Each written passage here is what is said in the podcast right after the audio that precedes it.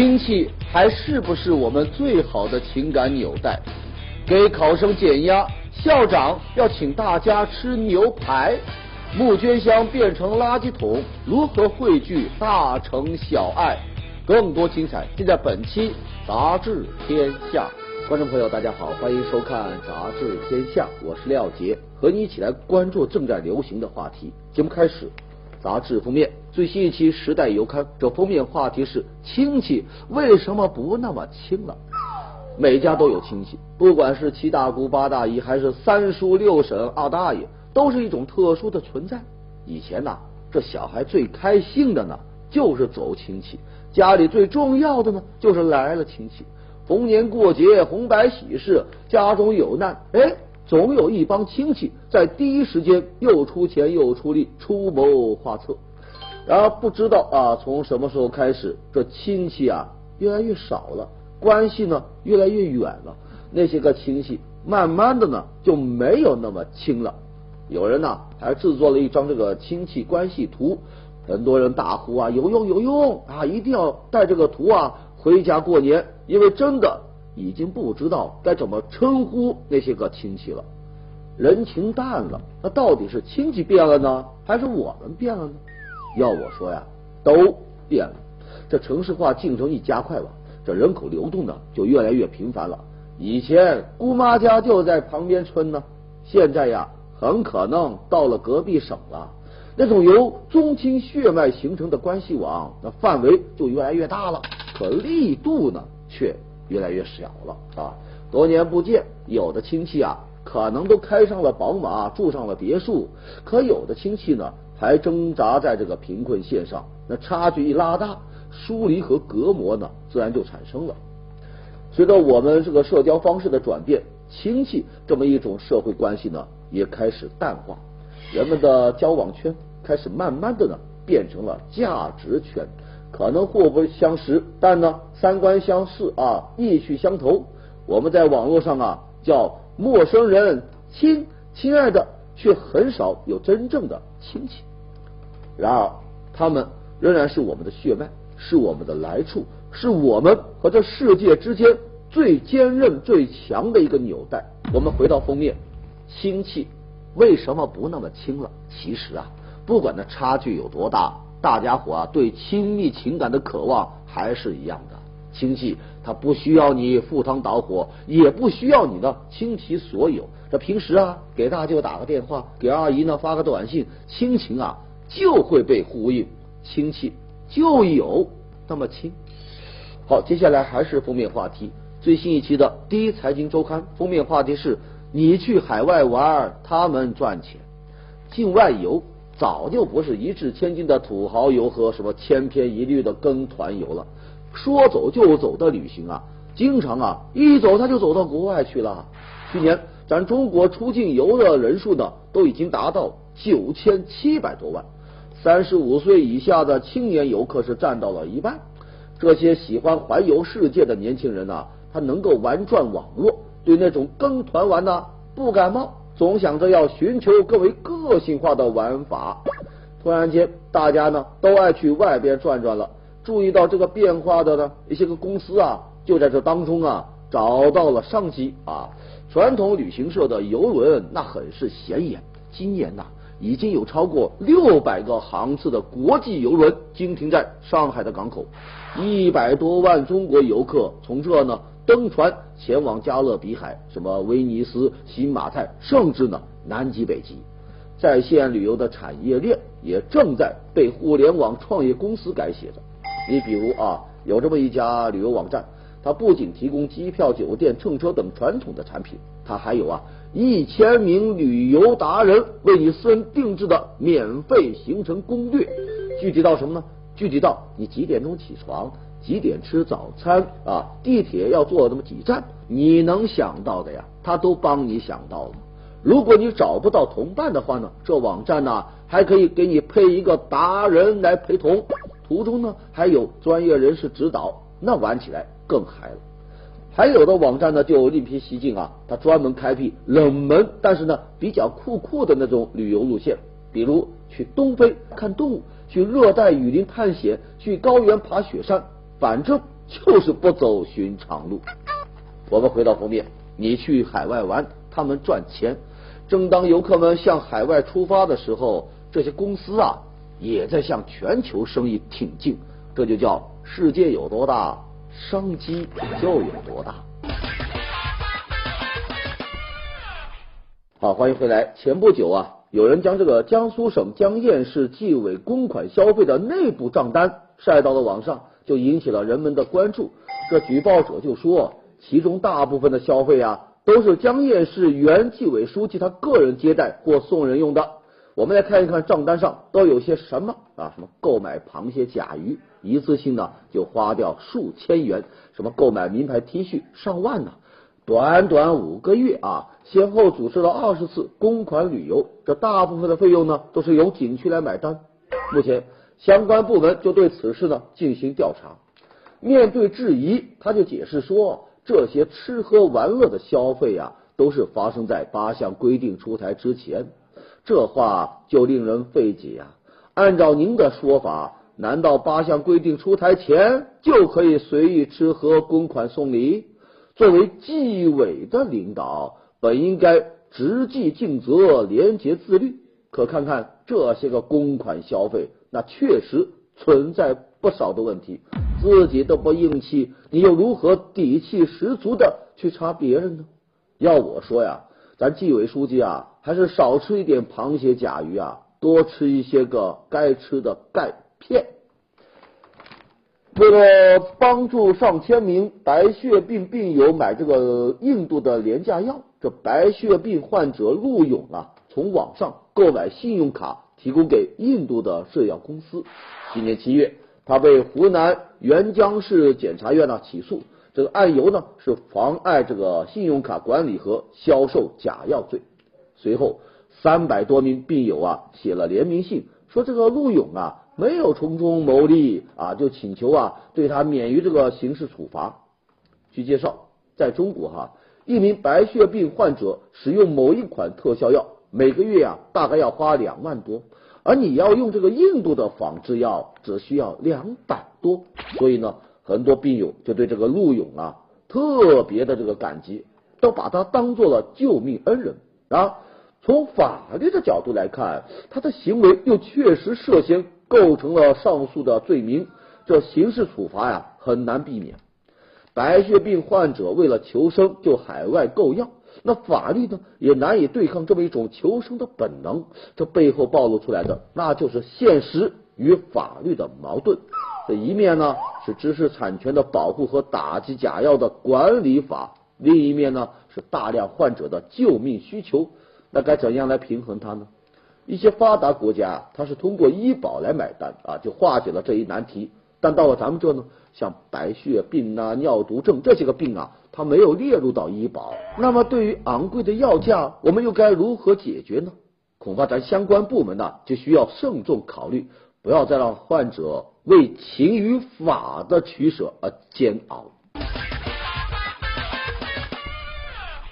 好，接下来进入到板块杂志标题，最新一期。南方人物周刊文章标题：撒娇的彭浩翔好命吗？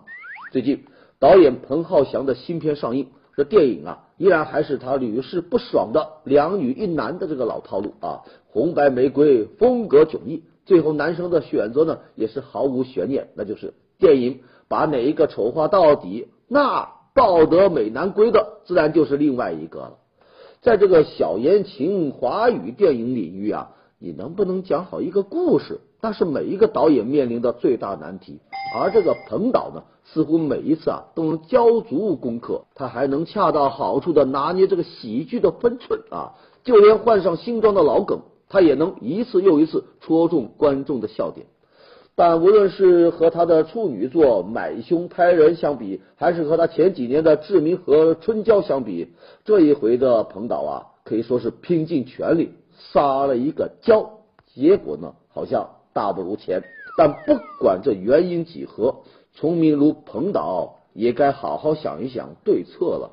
撒娇能换宠一时，但换不了一世啊！啊，好，接下来是第一财经周刊文章标题：冥想的商业用途。这个冥想啊，是瑜伽当中的一种技法啊，在生活节奏和工作压力越来越大的今天，就受到了很多职场人士的青睐。原本嘛，冥想是用来啊操作物质欲念的，可它的商业用途呢，嘿，却越来越明显了。你要参加这个冥想的有很多呢，都是企业家或者是投资人啊。那参加的人一多，那就成了一个社交活动了，都成了积攒人脉的地方了。对他们来说，在冥想时，这头脑啊能够平静下来，也更容易察觉你这个周围的商业机遇。这个时候，你再谈合作，那就极有可能一拍即合。冥想，那还真是一个安静的商业朋友圈。嗯，接下来是看天下文章标题：抓住那只卖萌的村上春树啊！大萝卜和难挑的这个鳄梨啊，乍一听这名字呢，你还以为这是一本奇怪的食谱，可其实呢，这是人家村上春树啊最近的一本这个随笔集。你光听这名字，那是不是感觉又有一点萌，还又有一点无厘头呢？说起来哈，年过六旬的村上春树啊，那已经是一位饱经沧桑、历经风霜的大叔级的人物了。可要是你一窥他生活当中的模样，你就发现人家最擅长的不只是写作，人家还会卖萌啊！在村上最新的这个随笔集当中啊，你就发现这位绝不承认自己是大叔的大叔，无时无刻不再卖萌。什么听到一曲动人的旋律啊，就忍不住想谈一场恋爱；什么散步的时候看到小猫和乌鸦对峙，他还能够站在路边给这小猫啊来助威；就连喝个新鲜海豹油这种事，他都能想象成被海豹强吻了，还写的是极其生动形象，让人简直啊就失去了脑补的勇气。这村上春树，这是要将卖萌进行到底哦。前不久，广州某中学有二十多名男同学啊，因为答不上这个英语题呢，被老师啊要求脱裤子打屁股。另外还有四名女生被要求打手掌。那不少人就表示，这么一种教育方式，明显就属于体罚学生。面对质疑，这涉事老师啊就表示，这些个学生多次没有答对同类型的题，所以呢。就想给他们一些个压力。我是第一次教零零后的学生，也要重新学习嘛。但记者调查就发现，这老师啊都已经有二十多年的教龄了，那算得上是老教师了。而且呢，他真不是第一次打人。有学生曾反映说，他呀甚至都会打脸、打手啊，那真是家常便饭。那如此看来，这位老师体罚学生的招数还不少呢。这一回脱了裤子打屁股，就属于升级版本。对老师来说，你无论什么样的理由都不应该打学生。教育是什么呢？泰戈尔曾经说过，不是锤的打击，而是水的载歌载舞，让鹅卵石呢臻于完美，这才是教育啊！说完了体罚的老师，咱们再说一说别人家的校长。现在各省的艺考啊，已经陆续啊开始了，这艺考生压力都很大呀。河南郑州十八中的校长就为学生们呢准备了独特的考前减压方式，干嘛呀？吃牛排。为了缓解考生的情绪啊，这个学校呢就包了一个饭店，请两百多个艺考生啊集体吃牛排，希望他们呢牛气冲天，排除万难。怎么样？这阵仗够大气吧？校长请客，有人就羡慕嫉妒恨呐，说这年头啊。什么好事怎么都在别的学校，在别的学生呢？不过有人就质疑说，吃个牛排就能减压吗？你是不是作秀啊？啊，另外呢，这吃牛排的钱是哪个羊身上出的呢？哦，其实啊，咱这也是多虑了啊。首先呢，这个聚会是由一个教育咨询公司来掏腰包的，没有动用到学校的资金。另外，你说人家作秀也有点太阴谋论了。考生临考前心理负担都比较大，这个时候呢，学校啊就会进行疏导，只不过方式不同罢了。有开什么誓师大会来鼓舞士气的，也有组织户外活动放松放松的。当然了，也有这一家啊，请学生们吃牛排的。方式不同，但目的是一致的。再者说了，校长请学生吃饭，也给孩子们呢上了一堂生动又直接另类的考前辅导课。要我说呀，他比那些毕业后都不知道校长长啥样的强多了。这个聚会呀，还真就受到孩子们的欢迎。为了表达感激呢，他们就拿出了自己的作品来回馈这个学校。这个情谊是不是也让人感慨呀？哎，这个情谊也是别人学校的哈。校长请学生吃牛排，这精神大餐很美味。最近，广西南宁一张停车结算单在网上曝光。这票面上就显示哈，车呢是停在中山路上，总停车的时间是十五天一个小时二十四分，而最终的计费呢两千三百四十二块五毛，这就引发了人们的关注和议论呐。有人就说，莫非你这个停车位的地面是镀了金的？很快，负责该路段的收费员那就出面解释了，说这完全是个误会，这个结算单呐。只是他用来测试公司新配发的计价器的。可是，就算没有人真正付过两千多的停车费，那你这单据背后的收费标准可是真真实实的存在呀。据了解哈，这个结算单呢是按照南宁市最近颁发的停车收费标准来执行的。照这个标准，什么中山路呢？它是属于一类区域的一级道路，收费的时段。从早上七点到晚上十点半，每停十五分钟就要收两块五。照这么算下来的话，您下班了想去菜场买一把青菜来煮面，得飞过去才行啊啊！否则呢，光停车费都比十斤青菜要贵。对此，南宁市相关部门就做出了回应啊，说现在呀，这个市区的车位总数只有全市车辆总数的一半。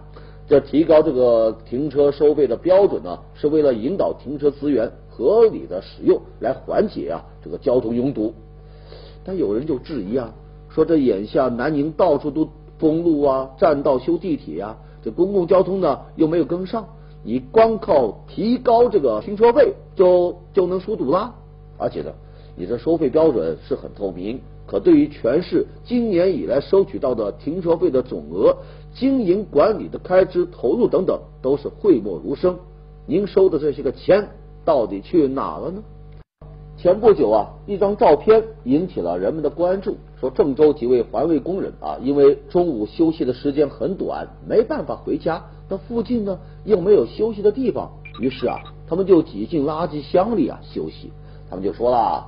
要不是有这么一个垃圾箱，我们就只能这个躺在路上了。这么冷的天，这呢好歹也能挡点风。几年前环卫工没有休息场所的事呢，曾经引发过热议。那个时候啊，城管局啊就承诺啊，说会从根本上解决这个问题。那如今看来，似乎没有解决好啊。当时啊，郑州建了一些个环卫工休息的这个环卫道班房。可现在呢，都改了，几乎都成了仓库了。事实上啊，类似的问题在其他城市呢也有，无法解决的原因差不多，都说这个配件休息场所的场地不好找。老城区呢，这个格局已经是固定的，挪不开新地方。到了新城区呢，土地的用途啊是归国土部门、规划部门来确定，这环卫部门没有权利。看上去啊，困难真不少。但真的就没有办法解决吗？恐怕未必。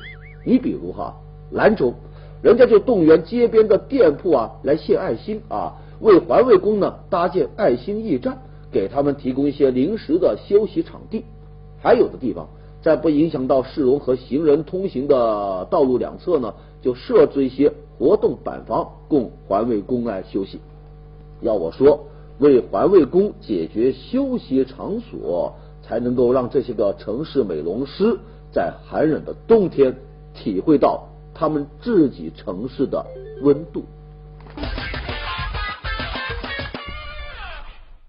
好，欢迎回来。咱们经常在这个餐馆、超市、商场看到一些个募捐箱，里边呢都是满满当当的，可装的呀好像并不都是钱呐，而是一些购物小票啊、纸屑呀、口香糖啊，甚至还有垃圾呀。原本用来献爱心的募捐箱，竟然就变成了垃圾桶。在一些公共场所啊，这种小额的募捐箱已经存在很多年了。原本呢是想汇聚大家伙的微爱心，可实际上啊，很多募捐箱啊早已是名存实亡了。我们也不能够一味的指责某些公众的行为不文明。你想想哈，慈善机构在设立了募捐箱之后，你究竟跟进做了什么呢？募捐箱长时间没有人来这个清理和维护，你像有红十字会工作人员就说了啊，能够一年开箱一次啊就不错了啊。虽然说募捐箱上有监督电话，可你一打过去呢，要么就打不通，要么没人接，都成了一个摆设了。疏于管理，懒于这个维护，也就难怪这募捐箱这日渐堕落。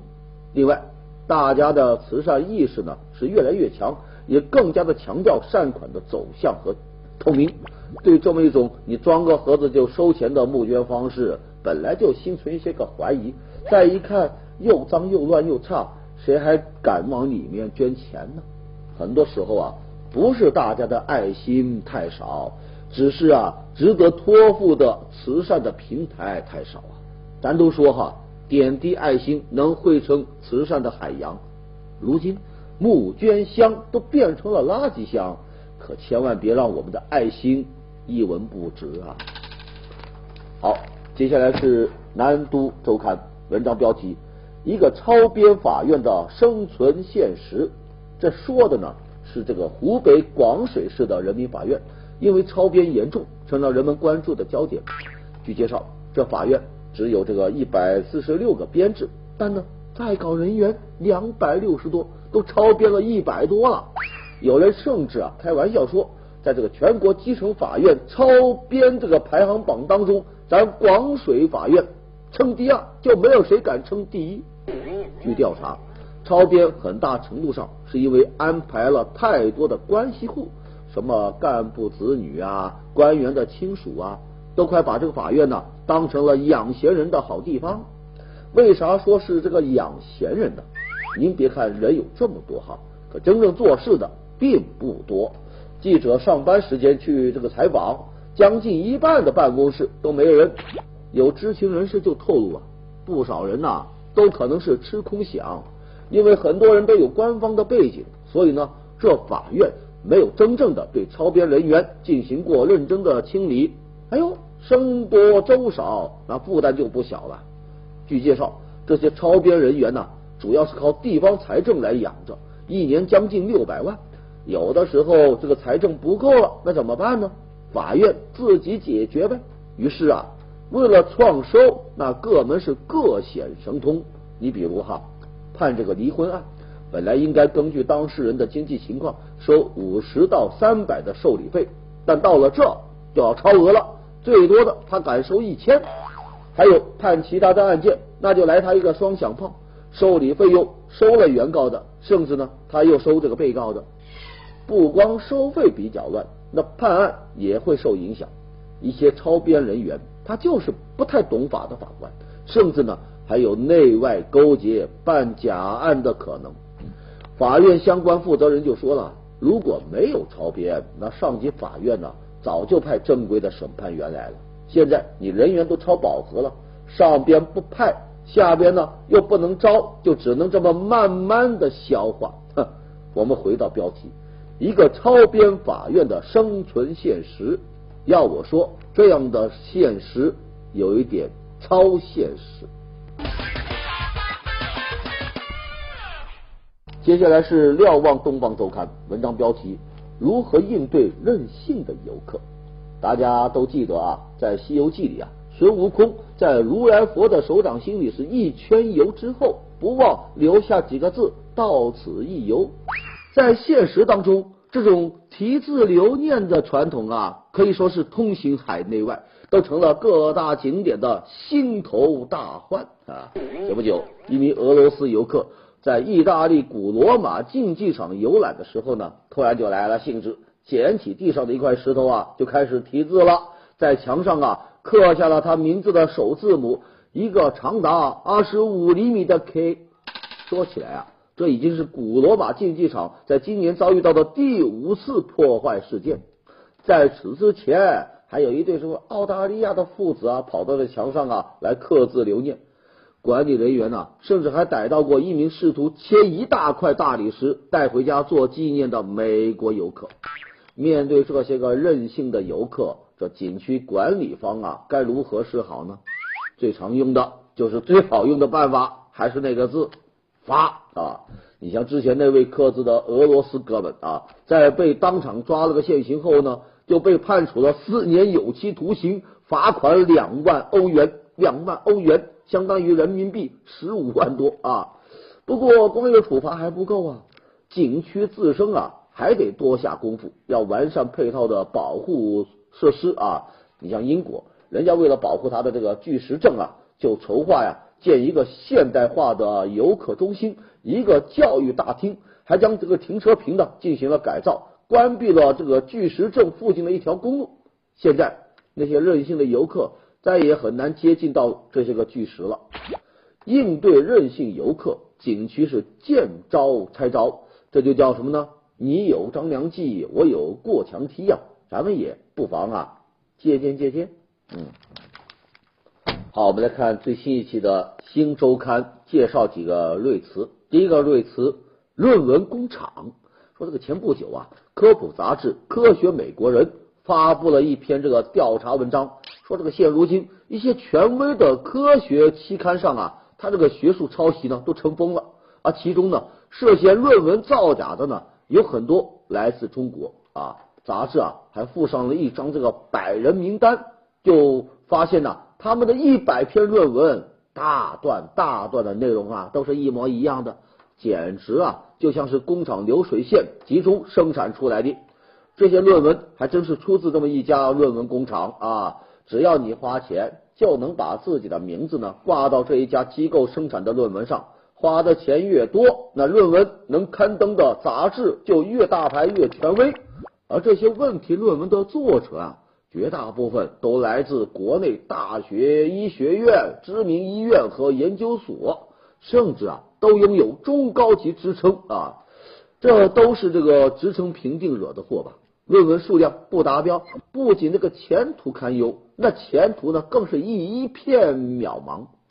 论文工厂很荒唐，那背后啊那一杆这个学术评估的秤，依我说，那也有一点点荒唐。嗯下一个瑞词，隐形包包，不知道您有没有过这样的烦恼啊？当包里装着大额现金啊，或者是装着贵重物品出门的时候啊，总是得紧紧的把那包包啊揣着，小心翼翼的护着，生怕一不留神被什么飞车党给顺走了。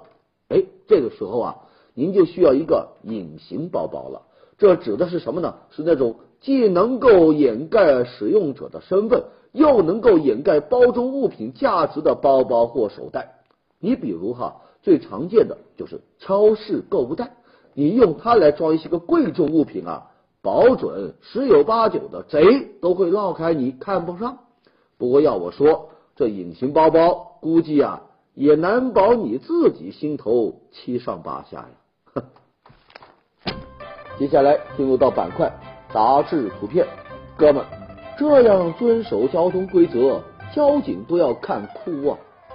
难道这就是传说当中的咸蛋超人宠物？喵星人伪装荷包蛋，相似度高达百分之九十九点九九。好的。感谢收看《杂志天下》，读杂志观天下，杂志话题多。咱们下周一中午接着说。节目最后是天下言论。